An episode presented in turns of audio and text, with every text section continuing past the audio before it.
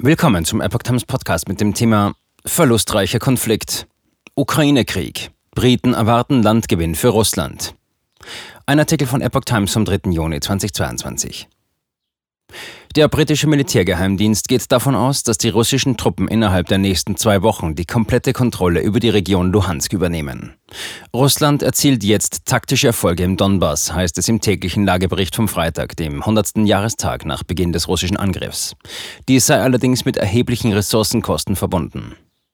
Russland war nicht in der Lage, Manöver oder Bewegungen an anderen Fronten oder Achsen zu erzeugen, die alle in die Defensive übergegangen sind. Gemessen am ursprünglichen Plan Russlands sei keines der strategischen Ziele erreicht. Damit Russland irgendeine Form von Erfolg erzielen kann, sind weiterhin enorme Investitionen an Manpower und Ausrüstung erforderlich und es wird wahrscheinlich noch viel Zeit in Anspruch nehmen, heißt es im Lagebericht. Der britische Militärgeheimdienst beobachtet die Kriegslage seit Anbeginn sehr intensiv und veröffentlicht jeden Tag eine Zusammenfassung.